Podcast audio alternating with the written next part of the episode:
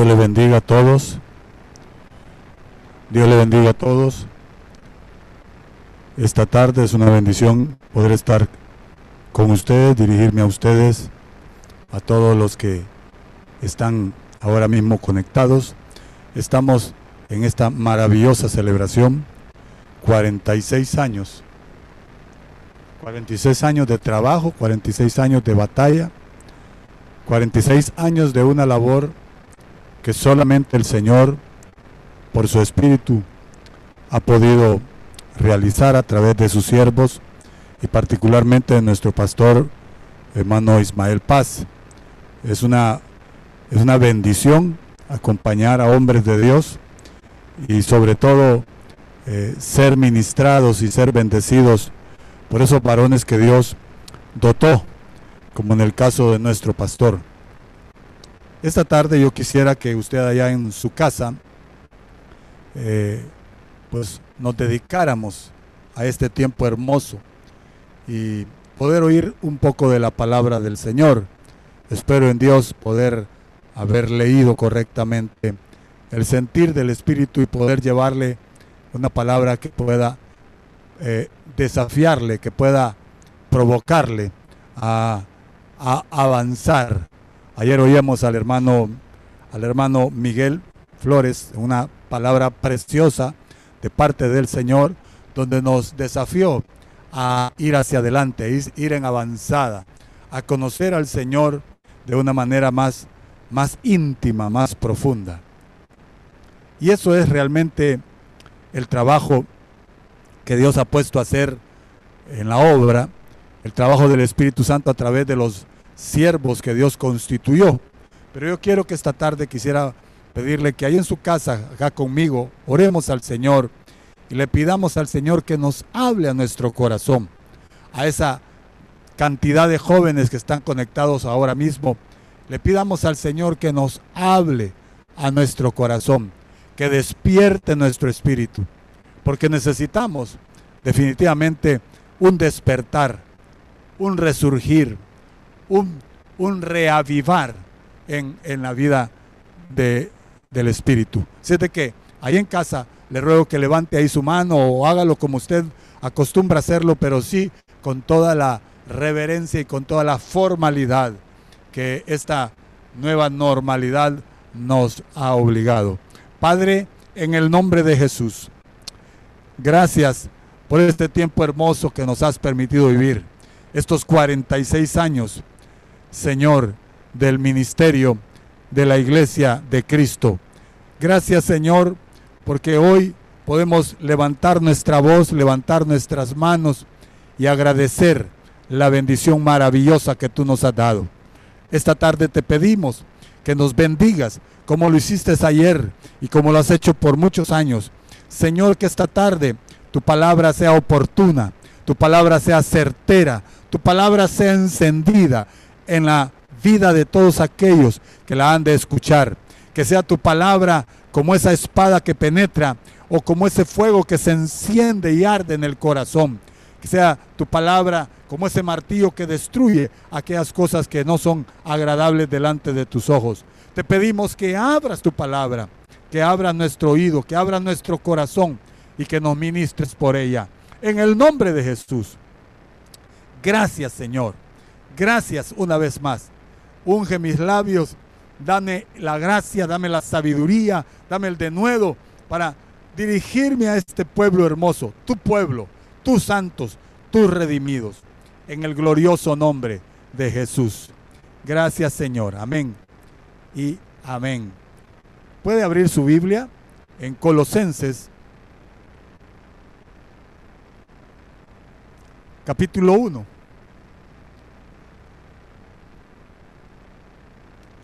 Colosenses capítulo 1 habla de, de lo que somos nosotros, de lo que Dios tiene para nosotros.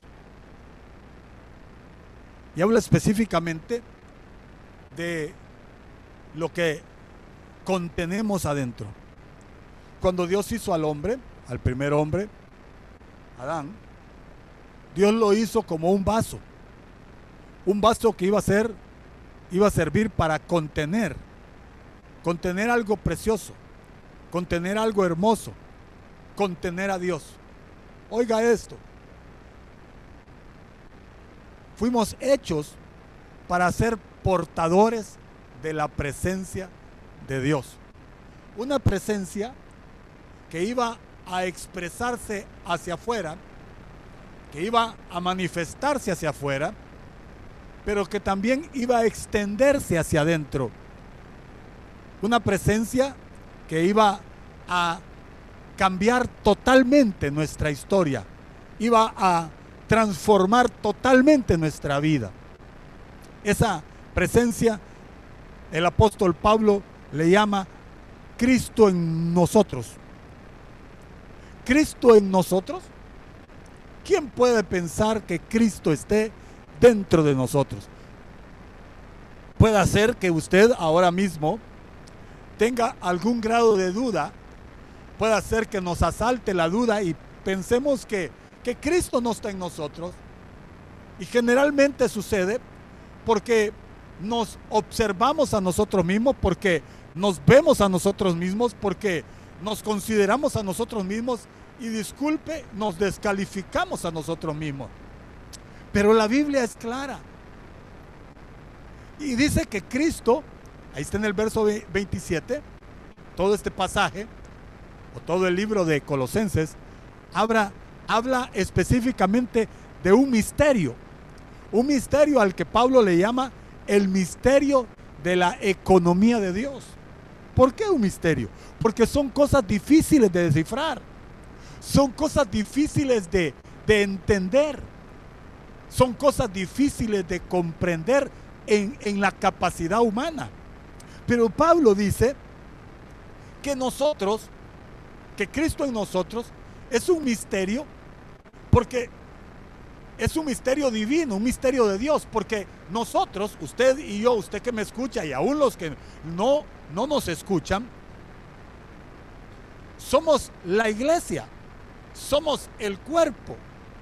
Oiga, somos los hijos de Dios, somos los elegidos de Dios. ¿Quién podría decir? ¿O quién podría pensar? Voy a referirme a mí mismo ¿Quién podría haber dicho que aquel, aquel joven desorientado, aquel joven eh, eh, desordenado, extraviado, perdido, era un hijo de Dios? ¿Quién podría pensar que aquella muchacha que habiendo tenido tantos fracasos en la vida es una hija de Dios? Pues ese es el misterio. Un misterio escondido en Dios. ¿De qué está hablando? De un plan que Dios hizo antes de la fundación del mundo. De un propósito que Dios estableció antes de la fundación del mundo. ¿Cómo un propósito, hermano Giovanni? Sí, Dios, Dios pensó hacer una obra portentosa. Dios pensó hacer un trabajo glorioso. Y eso es lo que Pablo está recogiendo en estos escritos, en este pasaje. Y dice que ese misterio, verso 27, Dios quiso darlo a conocer. ¿Y qué era? Las riquezas de la gloria. Oiga, el misterio del que le estoy hablando eran riquezas de gloria entre, entre los descalificados. Los gentiles, dice ahí, los gentiles eran personas que, que, eran totalmente ajenas a Dios, que eran totalmente separadas de Dios, que estaban bajo condenación, que estaban bajo maldición, que estaban bajo el, el fracaso. Oiga, el fracaso pero que Dios tenía un plan con ellos, un propósito con ellos. Ese, ese englobado, ese, ese grupo extenso de personas a que la Biblia le llama gentiles, está usted, estoy yo. ahí estábamos.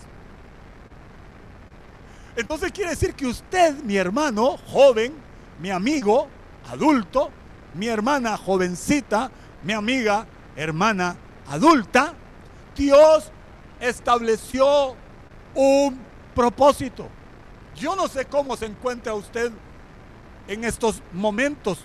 No sé qué siente usted, no sé cómo se siente usted. Pero déjeme decirle que indistintamente de su estado anímico, mayormente en estos tiempos tan difíciles, en donde, en donde los expertos aseguran que hay una tendencia eh, grandísima a, a la depresión, al desánimo, a la tristeza, al sentimiento de derrota, al sentimiento de fracaso y sobre todo hay un sentimiento de desesperanza personas que están pensando que imposible es que las cosas cambien para ellos.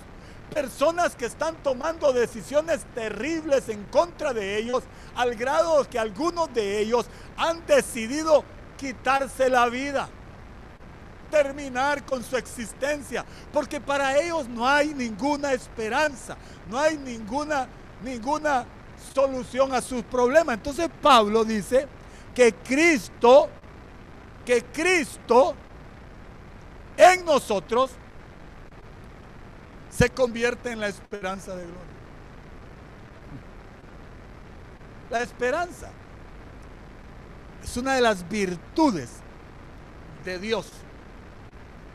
Una, una virtud otorgada por Dios que nos dará a todos los que la tengamos una estructura sólida como creyentes,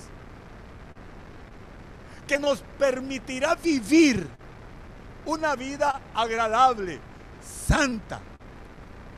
La mayoría de las personas, y en aquel entonces cuando Pablo escribió, había un dicho muy popular. Cuando alguien tenía desesperanza, cuando alguien no sabía hacia dónde iba, cuando nadie sabía qué le esperaba después de, después de esta vida, decía, comamos y bebamos, que mañana moriremos. Cuando se tiene ese concepto, cuando se tiene esa ideología, cuando se tiene ese pensamiento, entonces no hay un motivo por qué vivir, no hay un motivo por qué, eh, por qué eh, esforzarse. Pero Pablo dice que cuando usted, amado hermano, recibió a Cristo, Cristo se metió dentro de usted, dentro de mí, y ese Cristo adentro se convierte en esa esperanza gloriosa que nos permite vivir una vida santa, una vida agradable, que es la verdadera vida cristiana. Esa esperanza de la que está hablando Pablo, producida por, por una sola razón, Cristo en nosotros. Oiga, una sola razón hay para que nos sintamos, nos sintamos bendecidos, para que nos sintamos agradecidos, para que nos sintamos satisfechos, para que podamos caminar por la vida en medio de las dificultades, en medio de las luchas, en medio de las oposiciones, para que nos levantemos de donde estemos, en cualquier estado anímico que nos encontremos, porque sabemos que mañana el Señor hará grandes cosas con nosotros. Esa es la esperanza. Entonces esa esperanza dentro de nosotros nos da esa, esa fuerza que nos produce perdurabilidad en la obra de la fe. Podemos creer, nos pueden decir que el mundo se termina, no hay problema, hay esperanza.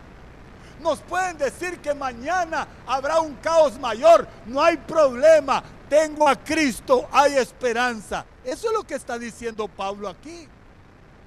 Entonces, esa esperanza de gloria que es Cristo en nosotros, nos dice que al final de nuestro camino, que al final de la carrera, nos espera algo mayor, una gloria superior.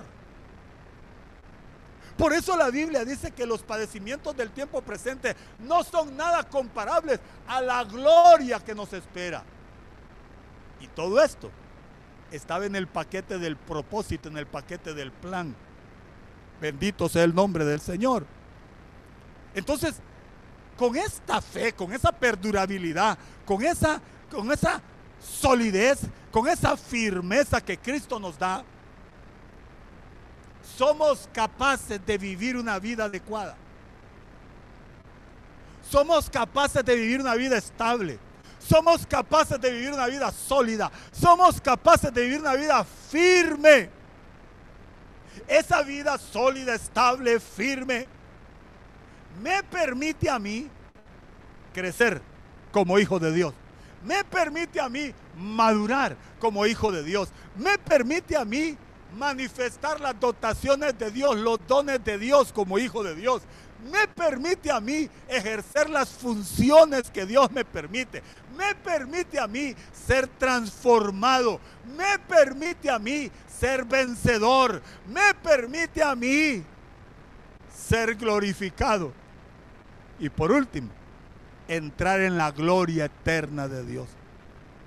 Qué esperanza más gloriosa, ¿verdad? No sé si me están oyendo. Una esperanza que no avergüenza. Si morimos, para Él morimos. Y si vivimos, para Él vivimos. Porque nos espera algo mayor, algo más glorioso. Es una esperanza. La esperanza define mi identidad en Cristo. ¿Cómo sí, hermano? Claro. Yo sé quién soy. Yo sé por qué estoy. Sé para qué estoy. Y sé hacia dónde voy. ¿Quién me dio esa seguridad? Cristo en mí, esperanza de gloria. Cristo en mí, Cristo en ti, esperanza. Tú sabes para qué estás. Tú sabes quién eres. Tú sabes hacia dónde vas. Tú sabes por qué estás aquí. Alguien dirá, pastor, usted no sabe cómo fue mi nacimiento. Yo soy el producto de una violación. Yo soy el producto de un abandono. A mí me abandonaron mis padres. Yo nací por... Y, y ponemos una serie de cosas. Pero sea cual sea tu historia, oscura, gris, Dios te escogió. Aló, óyelo bien. En el plan eterno, Dios me escogió. ¿Quién lo iba a decir? Cuando yo andaba por la Fecitrán, en las condiciones en que andaba, si usted me hubiera conocido, yo oía las palabras de la gente descalificándome, oía las palabras de la gente maldiciéndome, oía las palabras de la gente condenándome. Yo solo agachaba mi cabeza. La esperanza me da, identidad en Cristo. Me da seguridad en Cristo. Pero ¿de qué depende que yo tenga claro quién soy? ¿De qué depende que yo tenga claro para qué estoy? ¿Y de qué depende que yo tenga claro hacia dónde voy? Pues eso. De que yo tenga definido quién soy yo. ¿Quién es usted? ¿Cuántos hijos de Dios, siendo hijos de Dios, no viven ni disfrutan como los hijos de Dios que son? No disfrutan a Cristo, no disfrutan la iglesia, no disfrutan sus hermanos, no disfrutan su familia, no disfrutan a sus hijos, no disfrutan la comunión. ¿Por qué? Porque hay un problema. hermano, quiero que me entienda. Tengo que tener definido quién soy. Jóvenes que me escuchan, ustedes tienen que estar claros quién son. Si yo les pregunto a ustedes, ¿quién es usted? No, ¿qué es usted? Quiero que escuche bien la pregunta. ¿Quién es usted? No, ¿qué es usted? Casi siempre que nos preguntan quiénes somos, decimos lo que somos ah, yo soy doctor, ah, yo soy ingeniero, ah, yo soy de la familia tal. No, ¿quién es usted?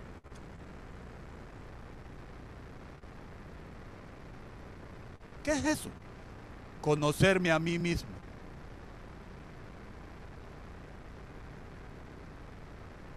Sí, quiere ver algo. Juan capítulo 1, Evangelio. Evangelio de Juan, capítulo 1. Ya verá por qué le estoy insistiendo en esto, que, que me pareció a mí importante compartirlo.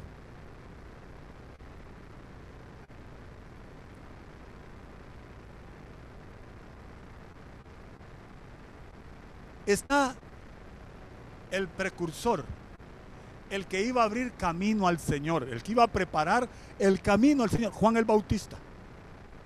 Juan el Bautista se, agolpaba casi todo Israel en el río Jordán para oírlo. Se agolpaba una multitud de, eh, de, todos los, de todos los estratos sociales, políticos y religiosos. Y en esta ocasión le, le preguntaron, ¿quién eres tú? ¿Quién eres tú? Él confesó, estoy en el verso 19, él confesó y no negó, sino yo no soy el Cristo. Y le preguntaron, ¿quién eres pues? ¿Eres tú Elías? No. ¿Eres tú el profeta? No. Entonces le dijeron, ¿quién eres? Mire qué, interés, qué interés de ellos de saber quién eres. ¿Quién eres pues? Él dijo,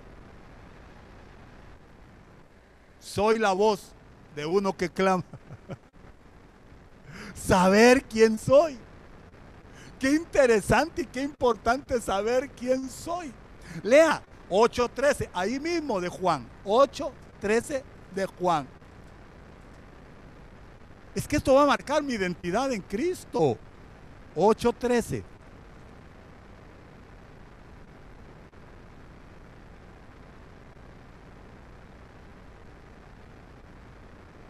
Jesús les dice, yo soy la luz.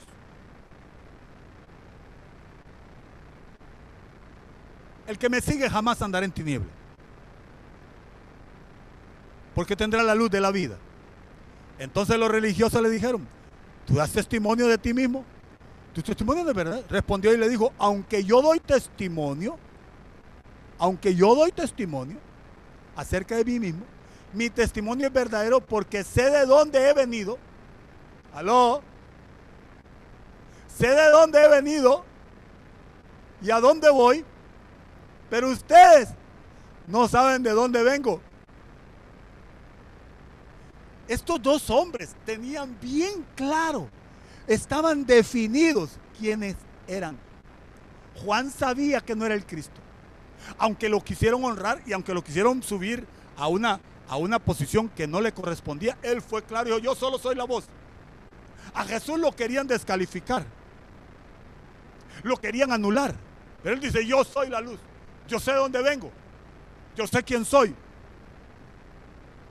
La pregunta es, ¿quién es usted? ¿Quién soy yo? Es importante que sepamos quiénes somos.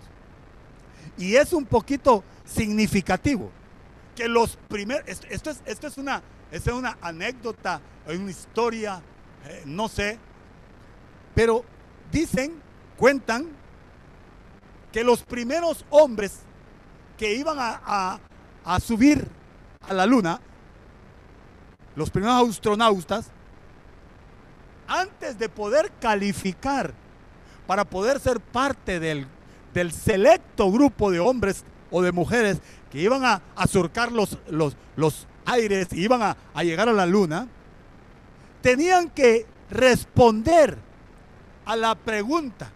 Habían muchas preguntas, habían muchos requisitos, pero este era uno de ellos para poder ir, después de haber pasado todos los filtros necesarios, educación, preparación, eh, condición física, eh, revisión médica, calificación, tenían que responder 20 veces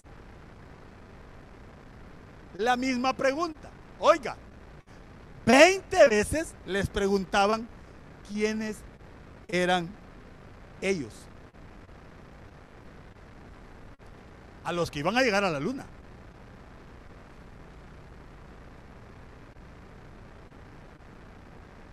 ¿Por qué tantas veces?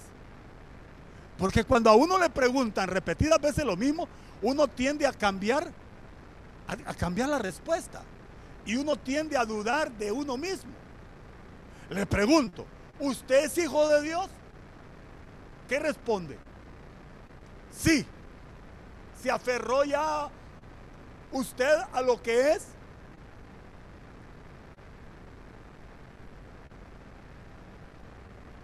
Este asunto de la identidad es un asunto bien, bien difícil, bien intrincado. Es un problema grande para una gran cantidad de seres humanos. ¿Por qué?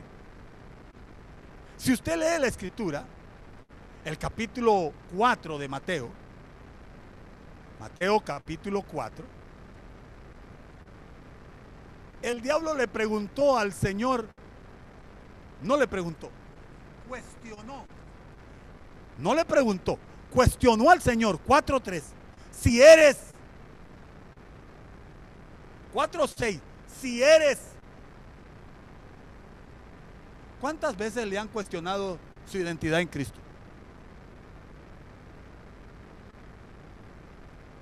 ¿Por qué es un problema la identidad en Cristo? Bueno, primero porque hay una serie de factores que influyen procesos de construcción del carácter que influyen.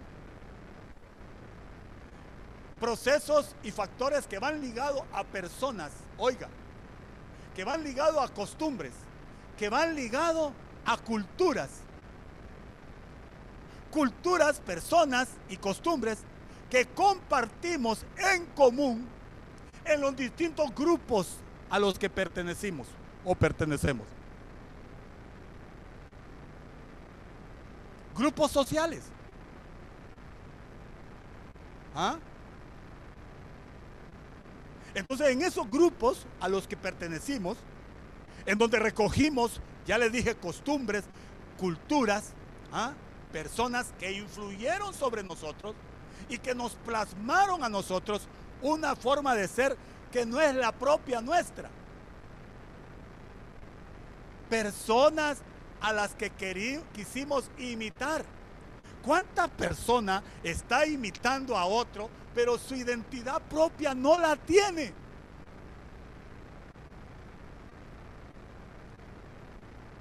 ¿Es malo? Pues yo creo que hay cosas que debemos de desestimar, de desechar.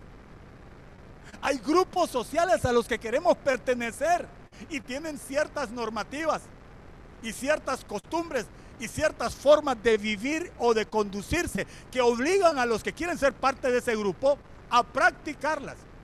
Y usted sabe de qué me estoy refiriendo. Grupos sociales. Costumbres que adoptamos queriendo tener el sentido de pertenencia. Para que me acepten en ese grupo, para que me aprueben en ese grupo, tengo que ser como ellos, tengo que hablar como ellos, tengo que vestirme como ellos, tengo que actuar como ellos. ¿Y tu identidad cristiana? ¿Dónde está tu identidad? ¿Dónde está Cristo en ti? ¿Dónde está Cristo en mí?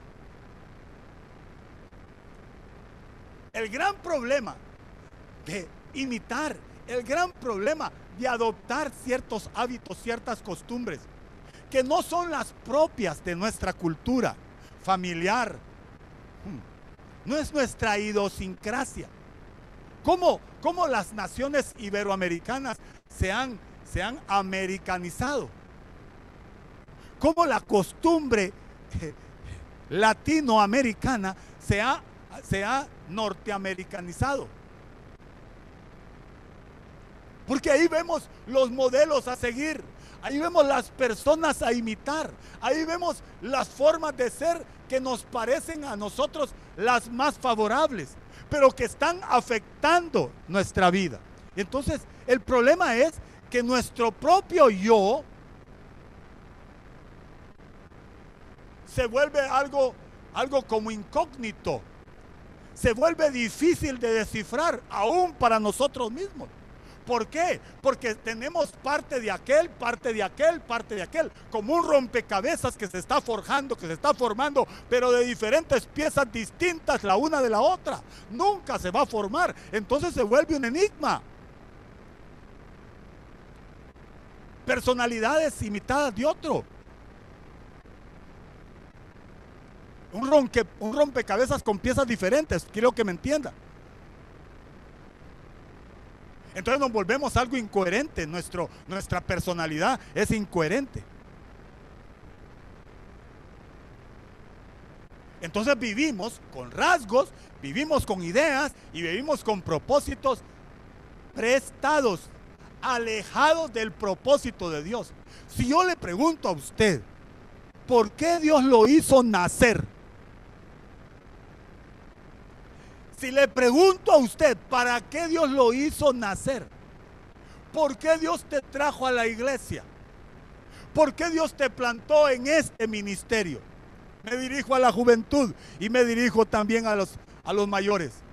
¿Por qué estamos en esta iglesia? ¿Por qué pertenecemos a esta congregación? ¿Por qué somos la iglesia de Cristo? ¿Por qué somos la expresión de Dios? ¿O por qué somos los hijos de Dios? ¿Para qué Dios nos hizo nacer de nuevo? ¿Para qué Dios nos está transformando? ¿Por qué? Cuando no se tiene la, clara la identidad, entonces empezamos a vivir con propósitos alejados del propósito de Dios. ¿Y cuánta gente ha fracasado en su, en su tránsito por la vida porque nunca encontró el propósito por el cual debería de vivir? Hay propósitos. Vuelvo y pregunto, ¿quién eres tú? ¿Quién eres tú, hermano? Realmente, ¿quién eres tú? Realmente, ¿quién soy yo? Si no tengo claro mi identidad, puede ser que mi camino me extravíe. Puede ser que frustre el propósito para el cual Dios me llamó. ¿Para qué te llamó Dios, amado joven que me escucha? Pero como quieres ser como aquel, como aquel, y no como Dios quiere que seas.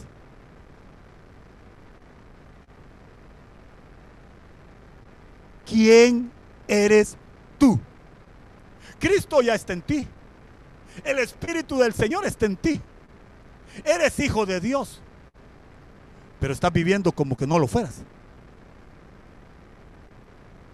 ¿Quién eres tú?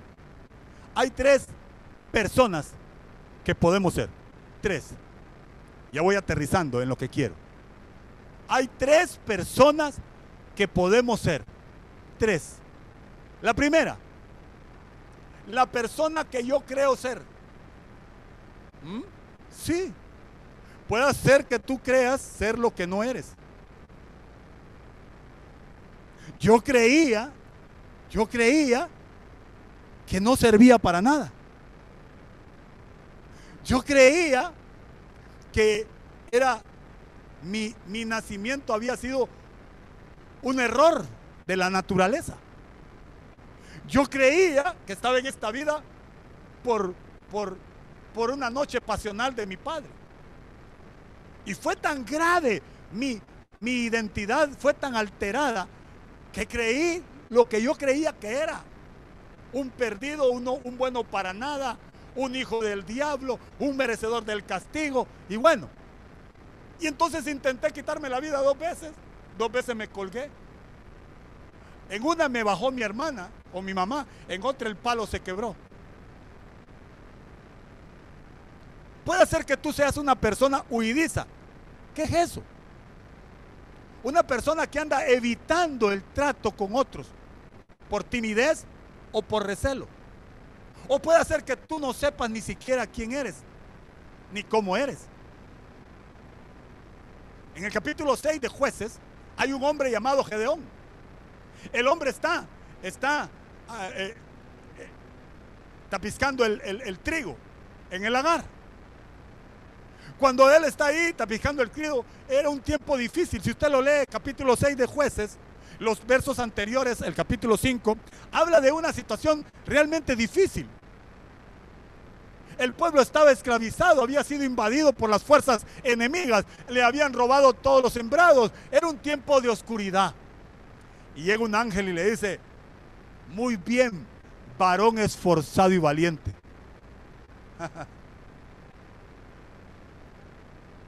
¿Qué pensaba el ángel? Que el que estaba ahí era un hombre varón, esforzado y valiente. Pero ¿qué pensaba Gedeón? Que era un bueno para nada, que era un inútil, que era un incapaz. Éxodo capítulo 4 también aparece otro hombre, Moisés. Moisés, después de creerse el más grande, el más fuerte, eh, cae en una depresión y, se, y, se, y huye porque mató a un egipcio de un golpe.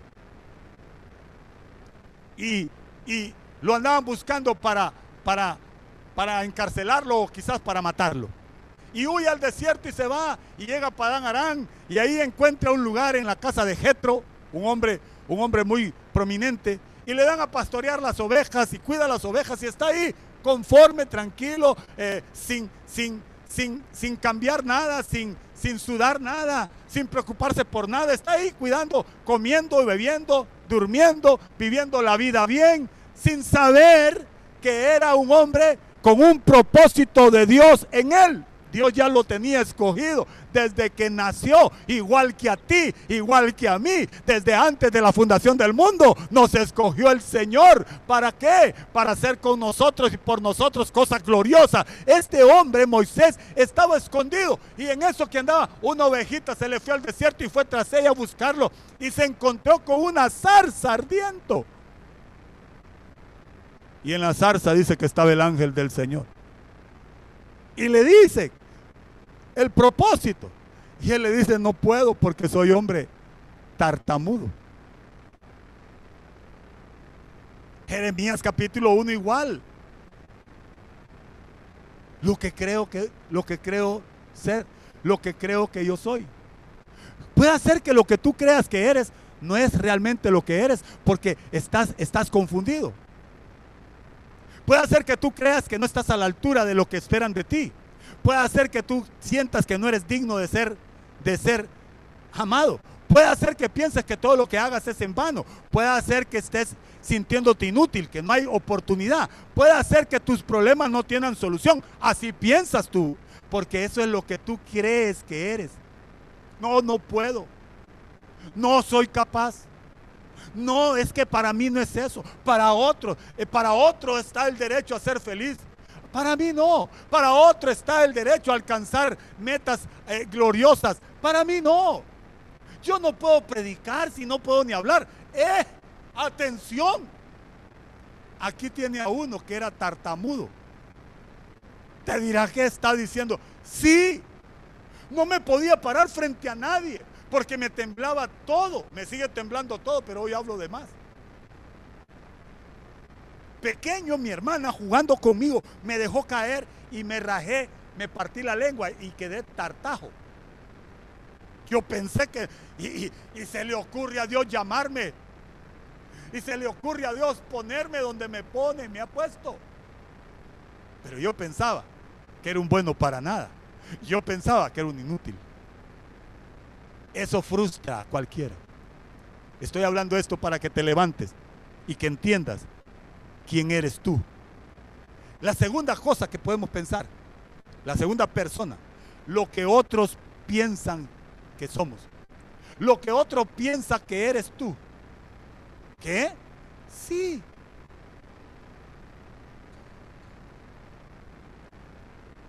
Primera de Samuel, capítulo 17. Primera de Samuel 17 lo que otros piensan. ¿Cuántos de nosotros nos dejamos llevar, guiar por lo que otros dicen que somos? ¿Cuántos de nosotros nos dejamos marcar, moldear por lo que otros piensan que somos? Mire lo que pasó aquí. 17, 28.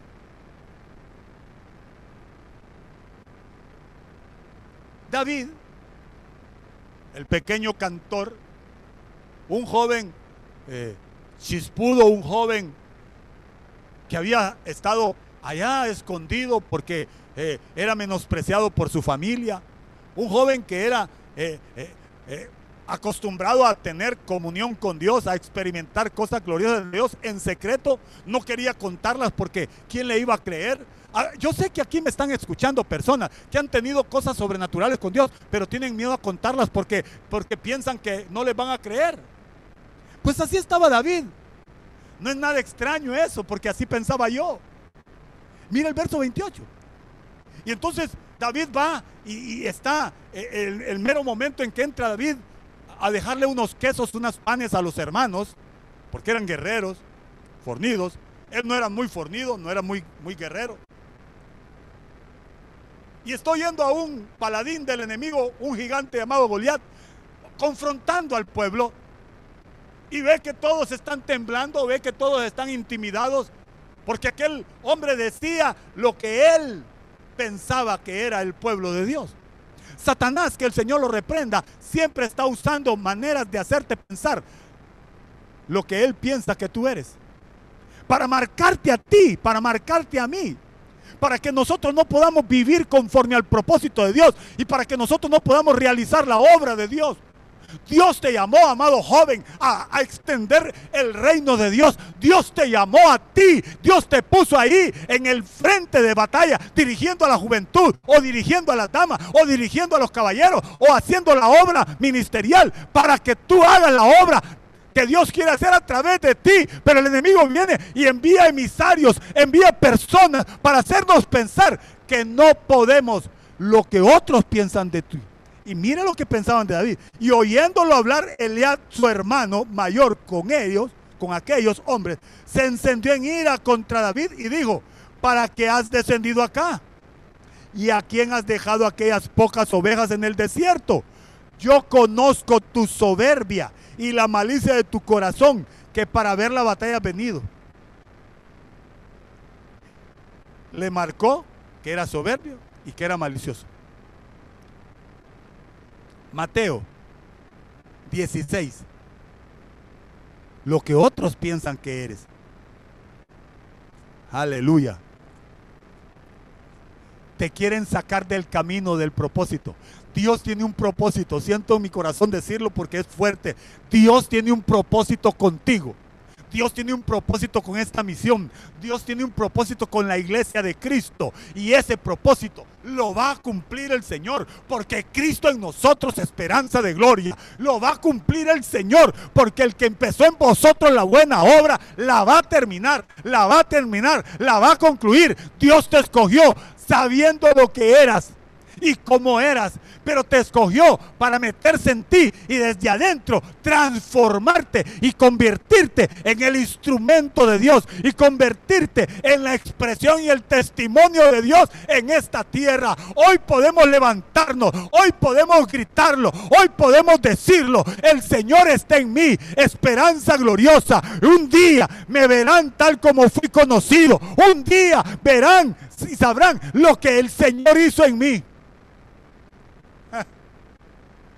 Juan, Mateo 16. Mateo capítulo 16. Verso 13. Viniendo Jesús a la región de Cesarea de Filipo, preguntó a sus discípulos diciendo, ¿quién dicen los hombres que es el Hijo del Hombre? ¿Qué decían ellos? Uno Juan el Bautista, otro Elías, otro Jeremías, otro los profetas equivocada la apreciación. Equivocada la apreciación. 1 Timoteo 4:12. Que ninguno, léalo, que ninguno tenga en poco tu juventud. Antes bien, que sé ejemplo en conducta, en palabra, en amor, en fe. ¿Quieres levantar tu perfil? ¿Quieres que te valoren? No te menosprecies, ni dejes que nadie te... Porque otros digan que no sirves. ¿Quién dice que no sirves? Porque a otros les parezca que no sirves. ¿Quién dice que no sirve? Que el Señor reprenda al diablo. Tú eres instrumento útil. Tú eres hijo de Dios. Tú tienes al Señor en tu corazón. Por tanto, eres útil para la obra de Dios. Que ninguno, que ninguno, oiganme jóvenes, que ninguno diga que no eres nada.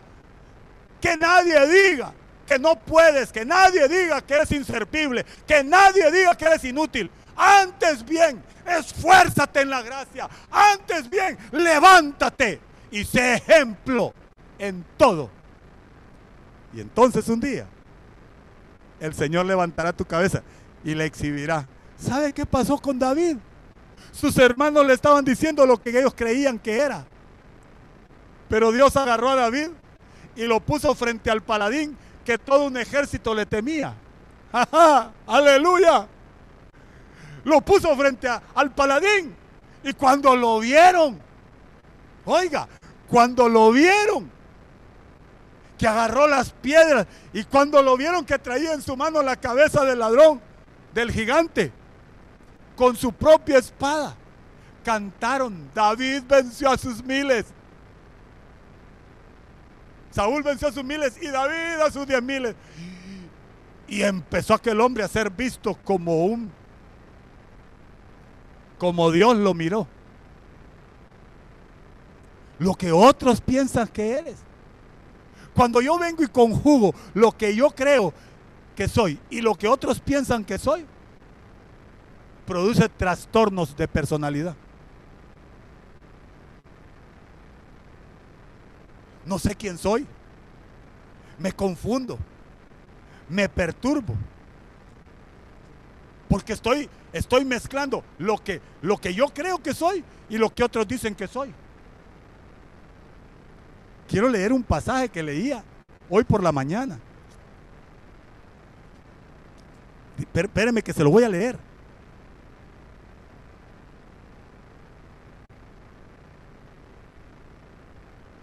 A Pedro, Pedro no tenía definido su identidad. Pedro no sabía quién era. A pesar que ya le habían dicho que era Pedro. Y que él iba a hacer cosas. Pero él no sabía. Mire, y lo, y lo, están, lo están acosando. ¿Quién eres tú? ¿Te pareces a ellos? ¿Hablas como ellos? Él se negaba por miedo. Él se negaba porque no le, no le aceptaban en el círculo. ¿No es cierto que a veces hacemos cosas para que nos acepten en el círculo en que estamos? Para sentirnos perteneciendo a ese círculo. Aunque lo que hacemos no es, no es propio de nosotros. hasta que él llegó al grado de maldecir y jurar, no conozco, estoy en Mateo 26, 73 al 74, provoca un trastorno de personalidad. Entonces empezamos a proyectar lo que no somos.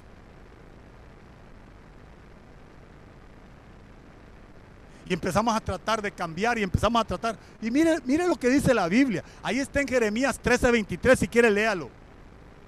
Por más que se afane el etíope en cambiar su piel, no podrá.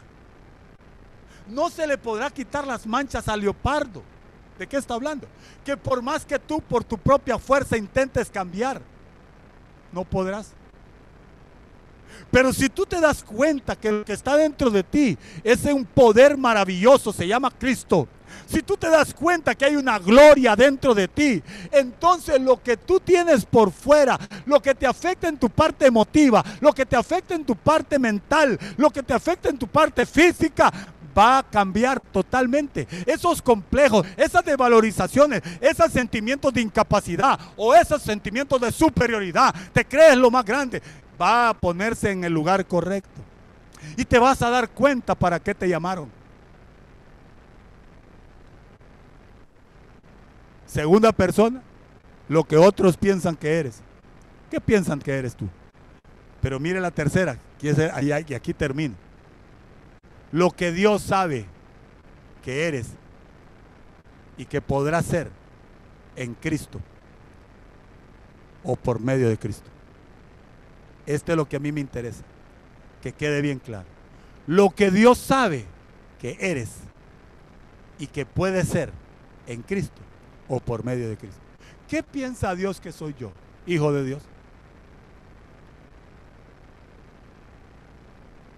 Diga conmigo, yo soy hijo de Dios.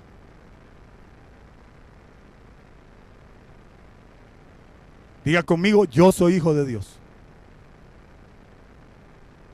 ¿Ah? Dios sabe lo que eres. No tienes que falsificar nada. No tienes que aparentar nada. No tienes que importar imágenes de nada. No. No tienes que andar artificial. Jovencita, no tienes que andar artificial. ¿Cómo está de moda lo artificial hoy, verdad? Pestañas falsas, boobies falsas. Encontré a un joven esforzándose, levantando pesas. Y le pregunté, ¿y, ya no podés? Sí, pero tengo que hacerlo. ¿Por qué? Es que, es que quiero sacar más cañaña, quiero sacar más pecho. Eh, los jóvenes usan una frase que, que la voy a decir. Quiero estar más mamado. ¿De veras le dije? Sí me dijo. ¿Y por qué? Es que así lo miran a uno las chicas. Así le paran bola. Ah, dije yo. Superficial. Querer ser lo que no es. ¿Qué eres para Dios? ¿Qué eres tú para Dios? Yo no digo que no te prepares, no digo que no estudies, no digo que no hagas ejercicio. Si lo haces por, por sentirte bien contigo mismo, si, si lo haces porque te quieres preparar, si lo haces porque quieres tener una mejor oportunidad de vida, qué bien. Pero si lo haces por competir, si lo haces por sentirte mejor que los demás, qué mal. Dios te ve a ti. Y cuando te ve a ti y me ve a mí, ve a Cristo en nosotros. Dios ve a sus hijos. Eso es lo que somos. Hijos de Dios.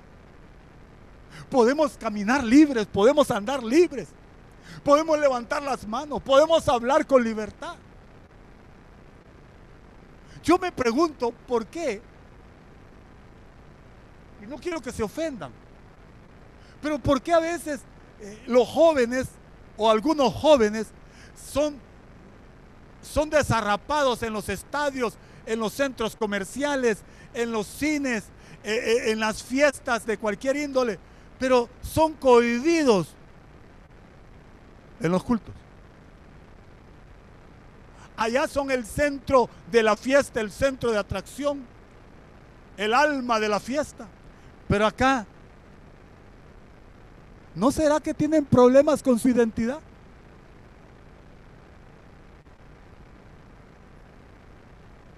Cristo está en nuestro espíritu. Y está ahí para cambiarnos. ¿Y sabe qué el cambio quiere ser?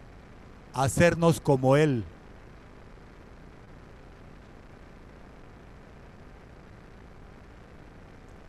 Hacernos tal cual es Él que podamos andar libres, que podamos caminar libres, que podamos servir con alegría, que podamos hacer las cosas con libertad. No por, por agradar al ojo, no por, por, por ser aceptados, no. Por ver que Dios se agrada, se agrada de nosotros. Dios no ve la apariencia tuya externa. Dios ve tu corazón. Eso pasó con David cuando Samuel fue a ungirlo. Samuel vio la apariencia de sus hermanos, fuertes, musculudos. Imagino que eran fisiculturistas. Y ahí apareció David.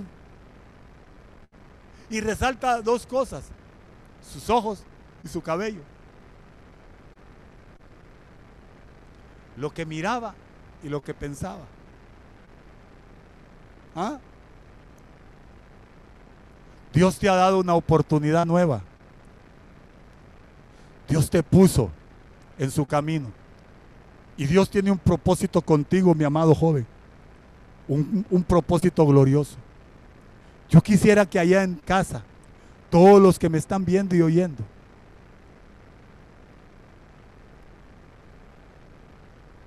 hagan una pequeña reflexión conmigo. Una pequeña reflexión conmigo. Heme aquí, Señor. Tal vez me ayudas con el piano, Giovanni. Heme aquí, Señor. Dispuesto estoy. ¿Cuántos de nosotros podemos alcanzar las bendiciones más grandes en esta tierra? Pero por estar distraídos y por buscar modelos, modelos que se terminan. Nuestro modelo a seguir, mis amados hermanos, se llama Cristo. El modelo que podemos adaptar o adoptar es Cristo. Cristo vivió para servir. Cristo sirvió. Cristo hizo todo lo que tuvo que hacer de acuerdo al propósito de su Padre. Tú también fuiste elegido desde antes de la fundación del mundo. Y tú que me estás viendo, que aunque tuviste un nacimiento difícil, el Señor te escogió. ¿Y sabes para qué te escogió? Para hacer de ti y para hacer por medio de ti cosas grandes, grandes y ocultas que tú no conoces. El diablo quiere alterar tu identidad. El diablo quiso alterar mi identidad. ¿Cuánta gente ha perdido su identidad propia de varón o su identidad propia de señorita, de mujer? ¿Cuántos han perdido lo que son realmente? Y adoptaron una imagen ficticia. Y adoptaron una forma de ser imitada de otros. Cuando Dios te escogió, vio en ti al Cristo de gloria. Cierre ahí sus ojos por unos minutos. Por favor, por favor. Lo que tú crees de ti no es cierto. eres hijo de Dios. Si estás pensando que no es porque has visto tus errores, porque has visto tus desaciertos, si otros te han dicho que no eres nada porque vieron tus pies de barro, porque vieron tus errores, mira lo que Dios dice de ti. Eres mi hijo. Yo me metí en ti para hacer en ti la obra que tengo planeada hacer. Y empezó en ti una obra, yo no sé cuándo. Tenga por cierto que esa obra la va a terminar. Porque te escogió. Cierre sus ojos, unos minutos ahí. Y dígale, Señor, ayúdame.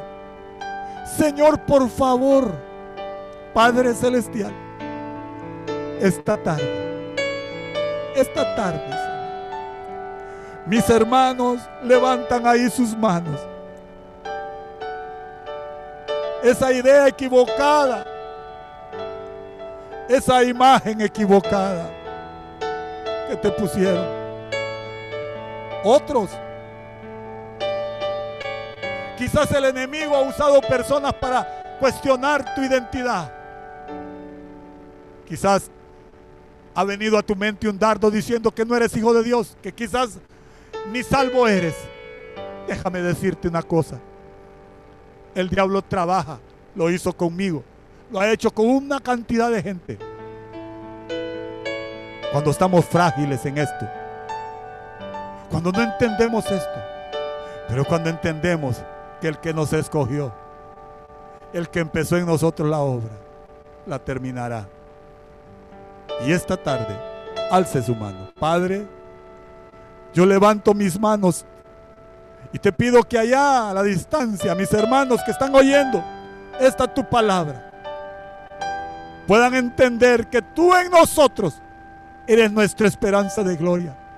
Y que ahora no vemos lo que hemos de ver, lo que hemos de ser. Pero que un día seremos tal como fuimos conocidos. Porque tú estás adentro de nosotros transformándonos porque tú estás adentro de nosotros arrancando toda siembra que el maligno hizo. Porque tú estás adentro de nosotros quitando, Señor, todo aquello que no pertenece a ti. Todo aquello que quiere extraviarnos del propósito. Por eso hoy levanto mis manos con mis hermanos y en el nombre de Jesús, Señor, en el nombre de Jesús, que se ejecute una liberación en la mente, una liberación en el alma, una liberación en el espíritu. En el nombre de Jesús, Señor, que podamos ver, alumbra los ojos de tu siervo, de tu sierva, alumbra los ojos de tu pueblo esta tarde, en el nombre de Jesús, Señor, y que podamos ver lo glorioso, lo maravilloso, lo que somos en ti. Hijos tuyos, escogidos, santos, apartados para ti. En el nombre de Jesús. Señor, por favor, yo entrego mi esquema de pensamientos. Usted que está ahí en casa, dígale al Señor, destruye todo argumento y toda altivez esos pensamientos que están ahí en tu mente, que están ahí y que están afectándote hoy, tu vida. Échalo fuera, pon tu mano en tu mente, en tu cabeza, ponla en el nombre de Jesús y dile a esa estructura de pensamientos, de ideas, de conceptos que te plasmaron, que te pusieron personas, el enemigo, tú mismo, échalo fuera. Ahora soy hijo de Dios. Ahora entiendo que tú estás en mí.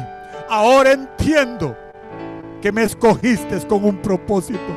Y me entrego todo aquel que quiera decirle, Señor, úsame, Señor, aquí estoy.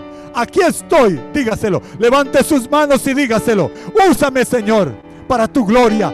Úsame para tu honra. Aquí está lo que tengo, lo poco que tengo. Vengo a ti con lo poco que tengo de mí si te sirve, como aquel muchachito que llevó dos peces, cinco panes y dos peces. Así vengo hoy con lo poco que me queda. Úsalo para tu gloria. Pero Señor, Señor, haz tu obra en mí. Soy instrumento.